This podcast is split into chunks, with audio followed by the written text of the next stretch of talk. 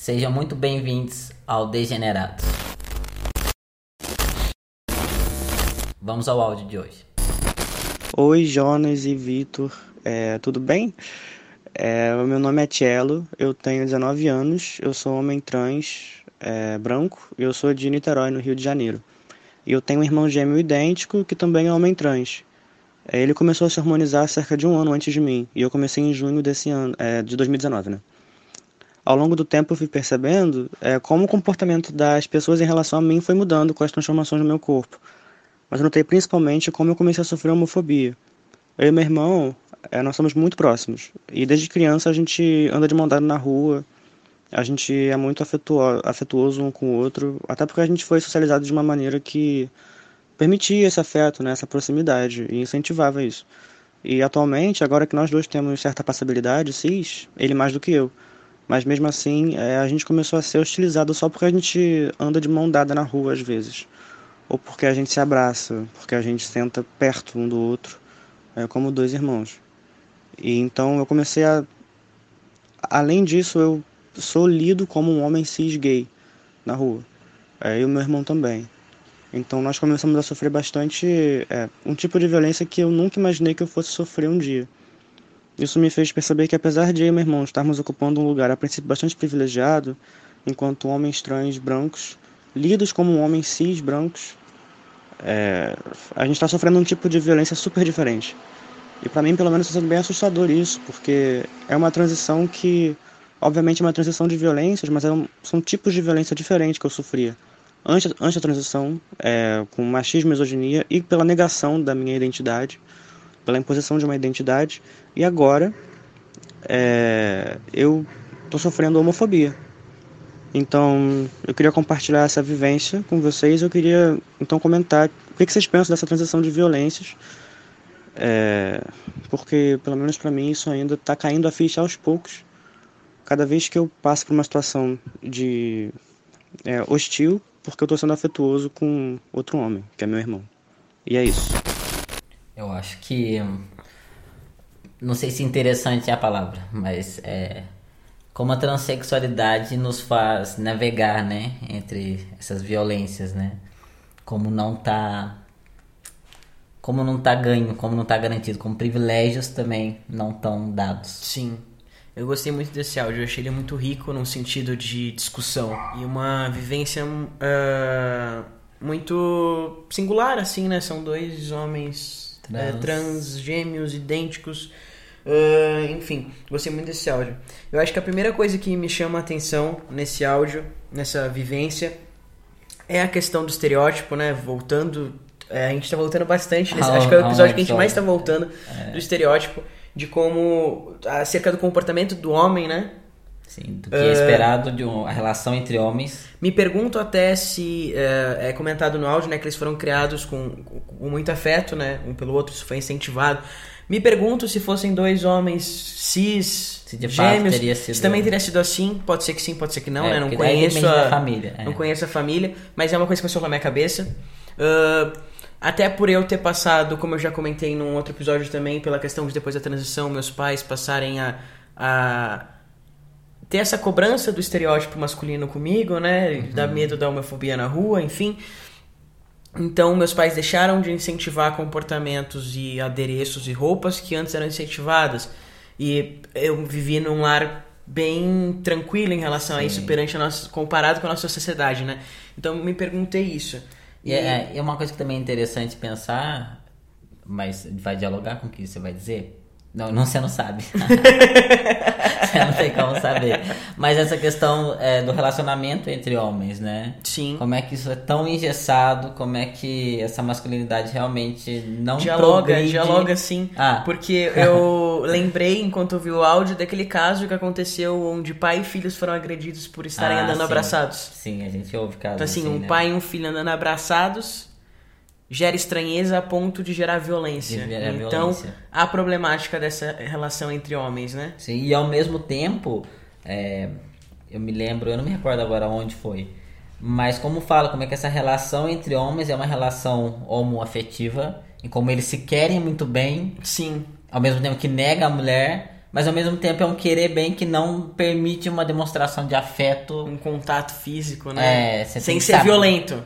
Porque até o abraço costuma ser violento. Exatamente. É, é, atra- é- é através da violência que eles conseguem estabelecer Manifestar. uma. é, e é muito uma. É que nem chamar o outro de viado. Dois homens héteros chamando o outro, ô viado. Ele não tá ofendendo. Ele, ele não quer ofender outro cara. É, não mas é ao o mesmo tempo ele, tá- ele não vai falar, ô meu amor. Ele não vai Querido. falar isso. É, é. Querido, ele não vai falar isso. Tanto é que ele chama o outro, ô viado. E é um. É um É uma forma de é carinho. uma forma de afeto. É, é bizarro. é um termo que, que a- liga isso, né? É, apesar da minha vivência não dialogar com a desse guri que mandou um áudio no sentido de porque o dele tem toda essa questão de ser um irmão, né, tal. Eu vivencio um pouco dessa es- essa transição de violências. Porque eu tenho um lado meu, um comportamento meu, como eu já comentei, quando eu tô me sentindo confortável, muito afeminado e sou bi e ando com homens gays. O meu melhor amigo lá de Pelotas é um homem cis gay. Tinha um outro guri, um grande amigo meu também que morava com a gente, que também é um homem gay. E por muitas vezes saíamos os três na rua. Certo.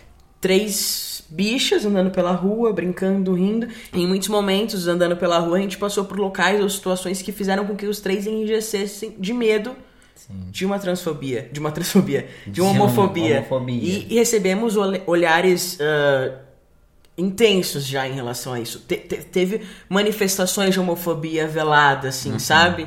Então é, é, é- Acho que tem muitos homens trans que vivenciam esse local.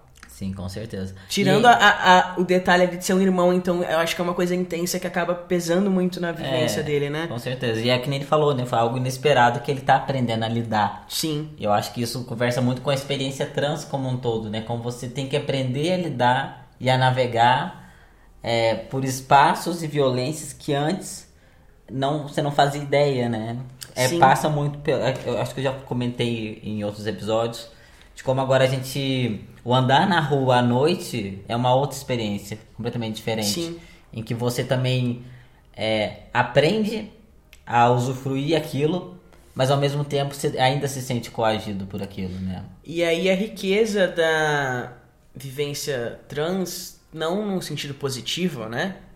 Mas a riqueza daquilo que a gente já disse em outros episódios também, de o quanto a gente tem pra discutir e dar da nossa vivência pra essas questões, de que ele mesmo citou. Antes ele passava pelo machismo, pela misoginia, Sim. passa agora tem, tem a possibilidade de transfobia, da homofobia. E eu imagino, eu não sei qual é a experiência dele, mas provavelmente, eu- se antes era uma sapatão, também viveu uma homofobia, Uma lesbofo... lesbofobia, lesbofobia. exatamente. Que foi, o meu caso foi esse, seu também, né? Sim, Esse- o meu Então, foi- assim, foram vários locais. E acredito que hoje o Jonas, em algumas situações, também possa ter a leitura de um homem gay por conta da maquiagem e da unha preta. É, O que é um absurdo, mas a gente, né, estereótipos. mas por enquanto, é, eu não tive essa experiência a Você é despeito trevoso, né? Eu sou trevoso, porque pintar a unha e ainda o estilo de maquiagem que eu tenho é, feito recentemente é, é aquele contrato social, né? Certas tribos são permitidas é, de usar maquiagem, homens são permitidos em determinadas tribos. Sim. O, a cultura, a subcultura gótica, você tem homens que usam maquiagem tranqu- tranquilamente sem que a masculinidade dele seja questionada. Tanto em relação à sua sexualidade como ao seu gênero. Então há essa permissão, né? Como é que é essa, esse dinamismo? E a gente tem vários outros homens cis que são inquestionavelmente, que não são questionados e que usam maquiagem em algum nível. Sim. Cantores de rock, né? É, Mas eu- tem eu aquele povo com a cara seu pintada. re- Eu esqueci do seu recorte de dementador. Eu, sou, eu tenho um recorte. Mas é isso, né? E aí é, é isso que eu acho super interessante. Essa dinamicidade é, do gênero e das relações, como elas se estabelecem, como que apenas a imagem do Ah, parecer, deter- parecer homem, a despeito de ser ou não. Parecer homem, parecer gay, parecer sapatão, como é que elas, essas identidades são, sobretudo, políticas, né? Ah, Você não tem certeza. como pensar na sapatão, não é só uma lésbica. A Sim. sapatão é uma figura, é uma identidade política, porque ela tem uma imagem em que as pessoas deduzem a sexualidade dela por conta de uma imagem De fato. geralmente coincide, mas não necessariamente. Então você não pode ter uma mulher hétero que tenha Ah, sim. preferências mais masculinas, trejeitos. E a gente, é, eu pelo menos cresci ouvindo comentários até de familiares em relação. Familiares não, mas já ouvi em muitos ambientes. é, a essa mulher masculina que tá num casamento com um homem e que tipo, ai, não se assumiu, ai, por isso que é infeliz, ai, porque não sei o quê. É, Assim como de homens ah, ah, afeminados em casamentos com mulheres, tipo assim, hum, Uhum. será que ela sabe?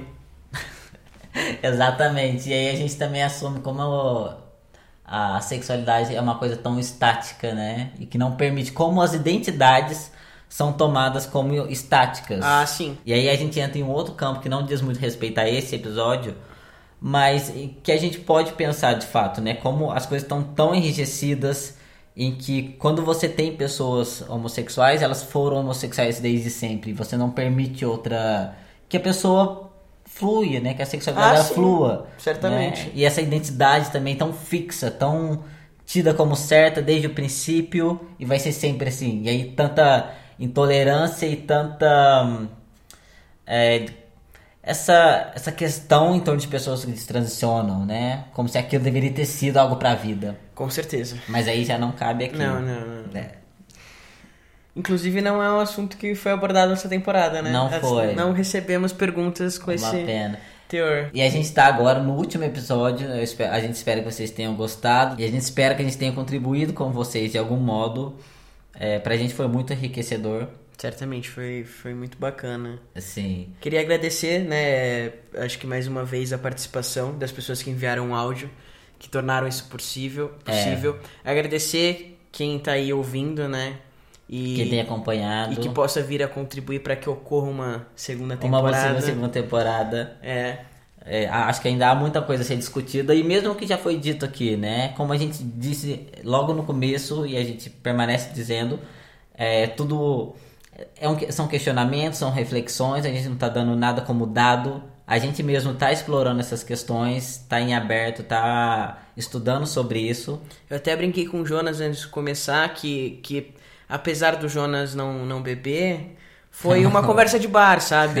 É. Aquelas conversas filosóficas, enfim, sociais que a gente tem em mesa de bar e que Sim. são extremamente enriquecedoras. Sim, mais casuais. Exatamente, foi, foi essa a nossa intenção.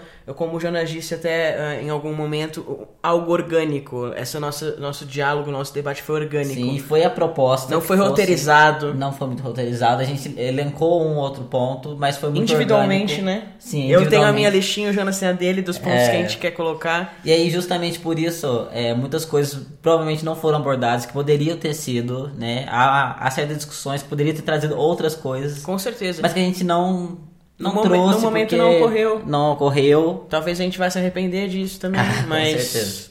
foi, foi mas orgânico. É, mas é sobre isso e eu acho que isso abre possibilidade de uma segunda temporada, se vocês gostaram. É importante que vocês deem esse feedback pra gente. Se de vocês de fato. é, Sugestões também sugestões. É, e havendo esse interesse, a gente com certeza vai trazer uma segunda temporada, porque ainda há muita coisa a ser discutida do que já foi discutido. E É, de até- assuntos que não foram abordados e também, de assuntos né? que não foram abordados. ambos- E até mesmo a gente, né? E como isso vai modifica alguns pensamentos que a gente já tinha. Eu, sem dúvida, a gente teve algumas discussões aqui que já me fizeram repensar certos posicionamentos, porque eu sou meio cabeça fechada Cabeça dura. em algumas coisas. De fato. E no Mas meu é- caso, eu, eu, eu tive. Em alguns episódios ocorreram do Jonas abordar. Eh, Ou abordar alguns áudios com uma visão, ou ter a percepção de pequenos detalhes dentro desses áudios que eu não havia tido. Sim, é isso, sobre- isso é enriquecedor. Sim, é sobre isso. É uma conversa de fato em que a gente quer aprender mais. E a gente espera ter proporcionado isso a vocês. Agora, pra finalizar a temporada, né? A gente vai deixar vocês com um áudio que tocou muito a gente. Uhum, e que a gente não encontrou o que falar. A gente não tinha palavras. E a gente acredita que é um áudio que precisa ser ouvido, que precisa ser refletido, pensado e que eu acho que abraça muitas das questões discutidas aqui e nos mostra a importância dessas discussões. Sim, tendo em vista, sobretudo, é, é um áudio muito simbólico. Muito. Em todos os aspectos. Cada palavra que é dita é muito simbólica. Bem, meu relato é o seguinte: eu tenho 14 anos, sou homem trans Estou é, 11 meses em hormonização, já tenho meu nome retificado e vou fazer uma mastectomia agora em breve. Meu relato se passa no ano passado. Começou exatamente em fevereiro, quando eu conheci uma menina na escola nova que eu tinha ido. Eu troquei de escola porque na minha antiga escola é, as pessoas não aceitavam o meu nome, que na época era social, e, meus, e o pronome que eu queria, queria ser tratado masculino. Então eu tive que mudar de escola para uma escola que me aceitasse. Era uma escola que eu não conhecia ninguém e eu conheci uma menina que era prima de uma pessoa que eu conhecia. E eu me peguei muito ela e eventualmente a gente começou a namorar. Ela é uma menina bissexual e a mãe dela era é vice-diretora da escola e a mãe dela é a melhor amiga da diretora da escola. E tipo, a gente namorou por uns três meses de boas, tipo, sem nenhum problema. Só que a mãe dela nem o pai dela sabia. O pai dela trabalhava embarcado e eu ia para casa dela quando o pai dela tava embarcado, ou seja, não tava em casa, não tinha ninguém em casa, eu ia para casa dela. Aí a mãe dela descobriu vendo as gravações da câmera da casa. A mãe dela até que aceitou de boa, só que quando ela descobriu, ela foi contar para a diretora da escola. A diretora da escola falou que a gente não podia namorar porque eu era eu e eu não era homem de verdade suficiente. A diretora pegou, me chamou para a sala dela, conversou e falou que eu destruí uma família se eu continuasse namorando, que eu não era homem de verdade, que eu não podia porque Deus tinha feito homem a mulher. Antes disso, ela tinha chamado minha ex-namorada, botado na sala dela e falado uma arma de coisa falando que a gente ia destruir uma família se a gente continuasse junto. Depois disso, a gente continuou namorando, só que a gente teve que namorar escondido porque a mãe dela não suportava mais a ideia dela namorar comigo. A mãe dela não conseguia nem olhar na minha cara, que ficava com ódio. E tipo, a gente ficou namorando escondido durante uns 6, 7 meses. Aí minha ex-namorada resolveu contar pros pais dela. Primeiro ela contou pro pai dela, e o pai dela disse que não tinha problema, que ia continuar sendo filha mesmo assim. Só que a mãe dela não aceitou de forma nenhuma e disse que não podia, e chamou a diretora da escola, a diretora da escola fez a cabeça do pai dela e disse que ia matar a mãe dela se a gente a mãe da minha ex-namorada, se a gente continuasse junto. E tipo, a gente teve que terminar porque os pais delas começou a brigar com ela, inclusive minha ex-namorada até apanhou por causa disso. E tipo, os pais delas tinham aceitado de boa inicialmente. Só que a gente não pôde continuar por causa da diretora que ficou fazendo a cabeça dele dizendo que eu não era homem de verdade o suficiente e que eu não queria ser porque Deus tinha feito homem e mulher. E a gente não pôde continuar junto, o que é um sarro porque eu realmente gostava muito dela.